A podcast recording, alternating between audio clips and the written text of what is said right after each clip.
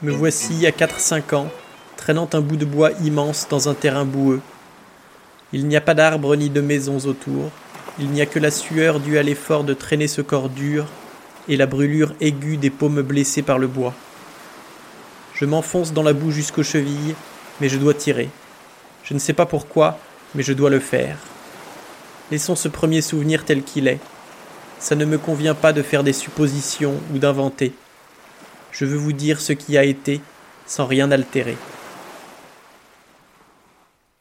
Vous venez d'écouter les premières lignes de L'Art de la joie de Goliarda Sapienza. Au programme aujourd'hui, des bonnes sœurs, une princesse et le soleil sicilien. Bienvenue dans la Voie des Lettres, épisode 15.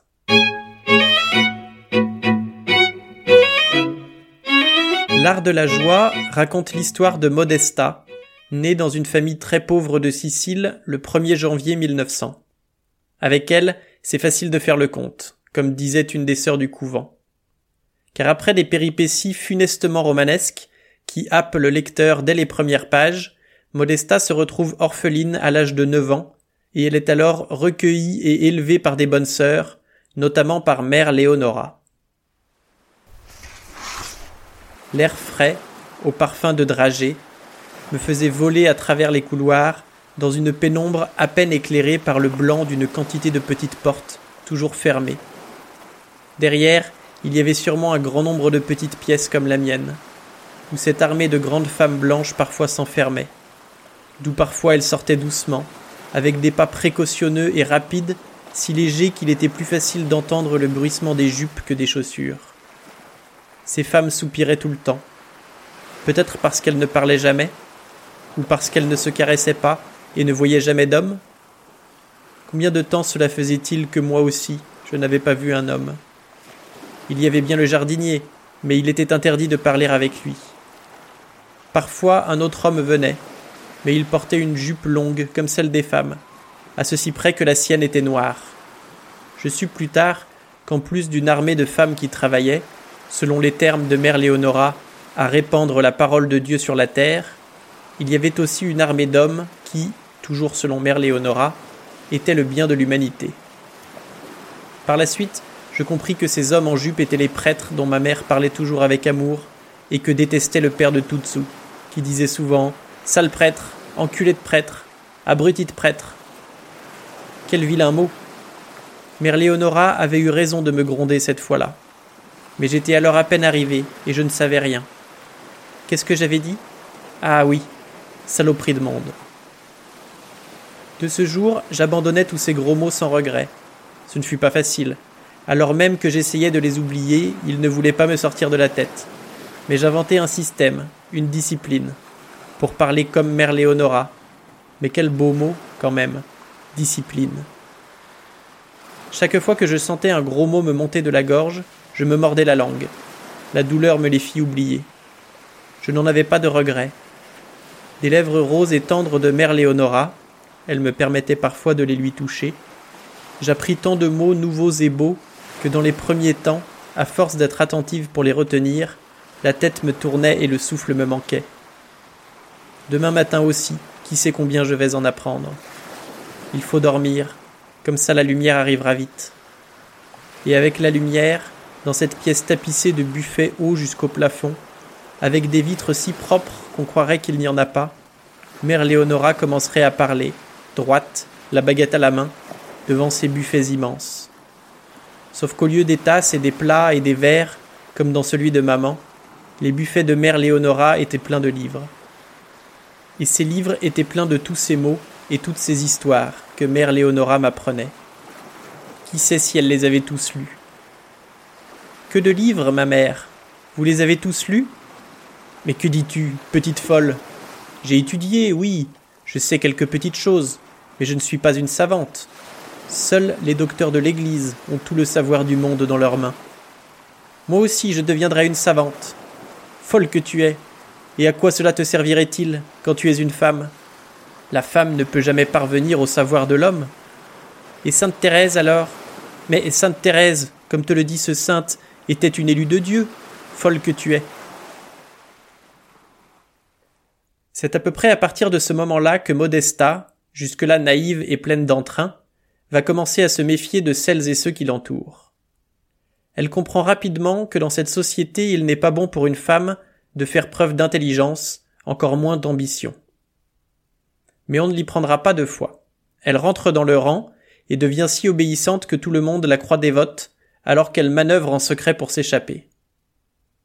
Quelque temps plus tard, mère Léonora meurt d'une chute dans l'escalier et envoie, selon ses dernières volontés, Modesta dans le monde pour lui laisser le choix d'une autre vie que celle de religieuse. Alors âgée de 17 ans, Modesta découvre la vie d'une riche famille de la noblesse sicilienne et se retrouve chapeautée par Gaia Brandiforti, princesse et mère de mère Léonora. Elle se lie d'amitié puis s'éprend de Béatrice, fille cachée de feu mère Léonora et de Carmine, le garde champêtre. Tout en échangeant mots doux et caresses le soir avec Béatrice, Modesta cherche un plan pour ne pas retourner au couvent et rester avec sa bien-aimée. Elle découvre alors que dans une pièce du grenier vit un fils brandiforti, Hippolito, caché aux yeux de la société et même de sa propre famille, car souffrant de trisomie. Voilà pour Modesta un sacrifice tout trouvé et digne de sa prétendue vocation. Même pour déjeuner tu vas chez la chose, Modesta. Et moi qui dois manger seul. Oh là là, mais pourquoi? À ce refrain, je répondais par mon Apaise-toi, Béatrice. Il est juste qu'il en soit ainsi. Souviens-toi que j'étais destiné au couvent, et même si j'ai appris à danser, à m'habiller, et si je suis avec toi le soir, j'ai un devoir à accomplir, et rien ne peut venir avant ce devoir que mère Léonora m'a donné à la place de la vocation. Elle se renfrognait, elle poussait des soupirs, mais en même temps son intérêt pour moi était revenu, et même davantage. Elle ne le savait pas, mais moi si. Mimo ne disait-il pas toujours Et que voulez-vous, princesse? Même si la soupe est bonne et servie avec grâce, si c'est toujours la même qui vous est présentée, on se lasse. Tu ne viens même plus au thé. De fait, je n'aimais pas le thé, et j'évitais ainsi le mutisme de la princesse. Il me suffisait des hurlements du lundi matin. Et puis, en plus d'Hippolito, des contes, des leçons, il me fallait étudier pour moi-même. Je suis pauvre, n'est-ce pas, Mimo? Pauvre et je dois me rendre forte en lisant et en étudiant en cherchant en moi et chez les autres la clé pour ne pas succomber. Il y en avait eu tant qui, nés pauvres, s'étaient sauvés par l'intelligence et la force que donne le savoir. Là, devant moi, en rang dans l'immense bibliothèque, ils montraient leur nom brillant au dos brun et or de tous ces volumes. Modesta s'émancipe ainsi par le travail et la connaissance. En plus de s'occuper du prince Hippolito, elle assiste Gaïa tous les lundis pour administrer les propriétés de la famille. Afin d'assurer complètement son avenir, elle épouse le prince et devient ainsi, à la mort de Gaïa, la princesse Modesta Brandiforti. Elle a maintenant un patrimoine et un revenu à elle, ainsi que l'accès à la haute société de Catane. Mais ce qui la passionne depuis qu'elle en a entendu parler, c'est un fléau qui ravage l'Europe, qui promet aux pauvres une vie meilleure et une société plus égalitaire le socialisme. Elle rentre alors en contact avec de jeunes engagés, participe à des réunions et même à une revue. Plus progressiste que beaucoup, elle laisse peu de place au compromis et ses idées choquent même certains camarades, à commencer par Carlo, tantôt ami ou amant. Non, il est inutile que tu me fuis. Je ne te fuis pas, Carlo. Tu me fuis, mais nous devons parler puisqu'avant tu as voulu tant le faire, au lieu de m'aimer comme je t'aimais. Et comment devais-je t'aimer, Carlo? En silence En me laissant t'adorer comme une statue Mais l'amour est mystère et silence. Je te vénérais en silence. Il me suffisait de te regarder pour être heureux. Pendant des jours et des jours, je n'avais pas besoin de parler. L'amour est un miracle, et comme tel, l'amour n'est pas un miracle, Carlo. C'est un art, un métier, un exercice de l'esprit et des sens comme un autre comme jouer d'un instrument, danser, fabriquer une table. Tu veux dire le sexe. Mais le sexe n'est pas de l'amour. L'amour et le sexe sont enfants l'un de l'autre. Qu'est-ce que l'amour sans le sexe? Une vénération de statues, de madones Qu'est-ce que le sexe sans l'amour? Une bataille d'organes génitaux et c'est tout. Mais alors, tu nies la substance immatérielle de l'amour? Tu nies sa spontanéité? Et le fait que plus il naît spontanément, plus il est authentique, pur, miraculeux? Mais Carlo, tu es toi aussi comme tes camarades de Catane. L'ascétisme du peuple russe, le caractère sacré de la classe ouvrière, le martyrologue du prolétariat, la nature comme Dieu, l'artiste comme Dieu. Comment est-ce possible? Qu'est-ce que tout cela a à voir? Ça a à voir parce que chez tes camarades, je n'ai trouvé qu'aspiration mal dissimulée à la sainteté et vocation au martyr, ou la férocité du dogme pour cacher la peur de la recherche, de l'expérimentation, de la découverte, de la fluidité de la vie. Si tu veux le savoir, je n'ai rien trouvé qui ressemble à la liberté du matérialisme. Et je me suis enfui, oui, parce que je n'avais pas l'intention de tomber dans un piège peut-être pire que l'église à laquelle j'ai échappé. Mais Modesta, tu te rends compte? Tu nies le sacrifice et l'abnégation de ceux qui luttent pour la cause du prolétariat, pour une société meilleure, sans différence de classe, sans l'exploitation de l'homme par l'homme, sans je ne nie aucun combat, je critique une tournure de pensée trop peu différente de celle de l'ancien monde que vous voulez combattre. En pensant comme vous pensez, dans la meilleure des hypothèses, on construira une société qui sera une copie, de mauvaise qualité par-dessus le marché, de la vieille société chrétienne et bourgeoise.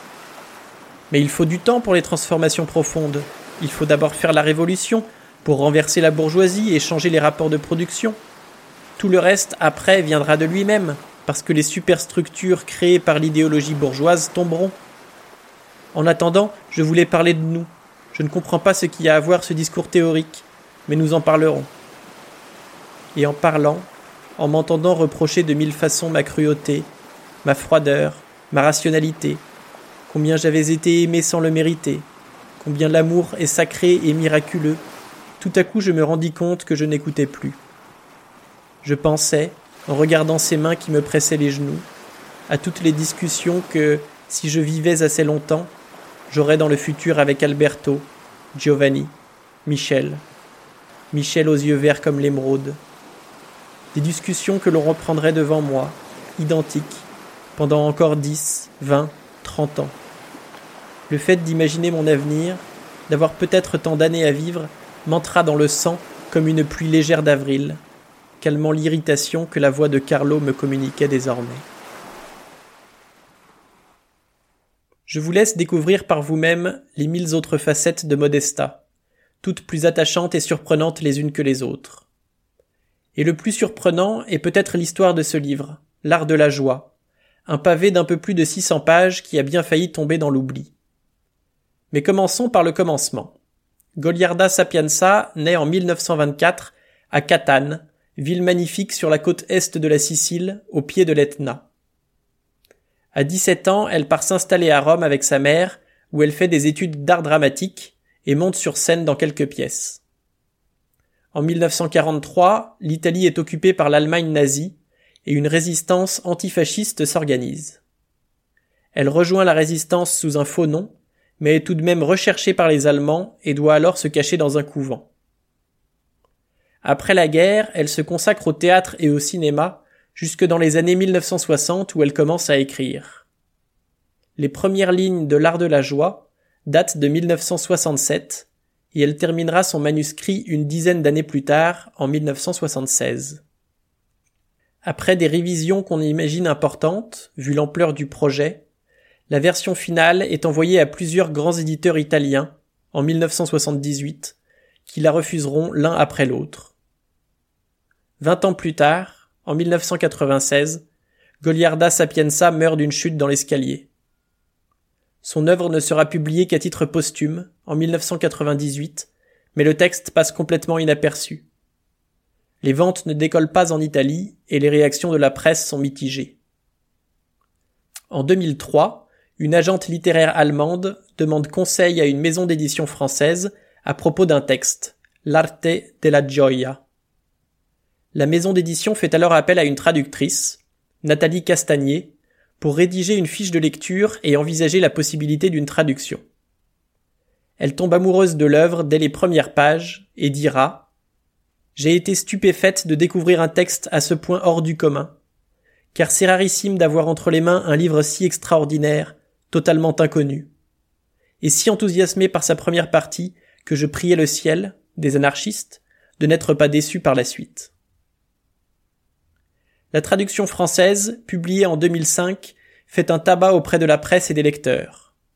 Suite au succès de l'édition française, ainsi que d'une traduction allemande, Goliarda Sapienza est redécouverte en Italie, et une grande maison d'édition rachète le manuscrit qu'elle avait refusé dans les années 80. Tout est bien qui finit bien. L'art de la joie est aujourd'hui un incontournable de la littérature italienne, et les œuvres complètes de Goliarda Sapienza ont depuis été retrouvées et publiées. Et si l'on peut s'attrister d'avoir laissé dormir pendant trente ans une pépite pareille, rassurez-vous, c'est un millésime qui a très bien su vieillir, et qui n'a pas perdu une miette de sa poésie, ni, comme vous allez le voir dans ce dernier extrait, de sa force. Bien sûr, Stella. Je la regarde, mais elle n'a plus de charme pour moi. Cette douceur, cette résignation que je prenais avant pour de la sagesse. Avant, quand Bambolina n'était pas parmi nous. Mais maintenant que Bambolina commence à courir après Prando, pourquoi l'arrête-t-elle et les sépare-t-elle? Il faut que je laisse mes livres et que je descende. Elle pleure, désespérée sur la pelouse, tandis que Prando disparaît tout joyeux en direction du bois. Mais qu'y a-t-il? Stella, Elena, pourquoi les séparez-vous? Mais elle courait comme une garçonnasse, princesse. Elle va tacher sa petite robe. Voilà comment commence la division. Selon elle, Bambolina, à cinq ans seulement, devrait déjà bouger différemment, rester bien sage, les yeux baissés, pour cultiver en elle la demoiselle de demain. Comme au couvent, loi, prison, histoire édifiée par les hommes. Mais c'est la femme qui a accepté de tenir les clés, gardienne inflexible de la parole de l'homme. Au couvent, Modesta a détesté ses geôlières d'une haine d'esclave, haine humiliante mais nécessaire.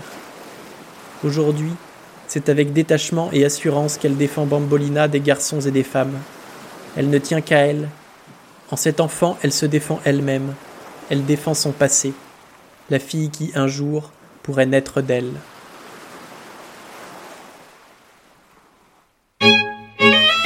C'est tout pour aujourd'hui. Merci d'avoir écouté jusqu'à la fin.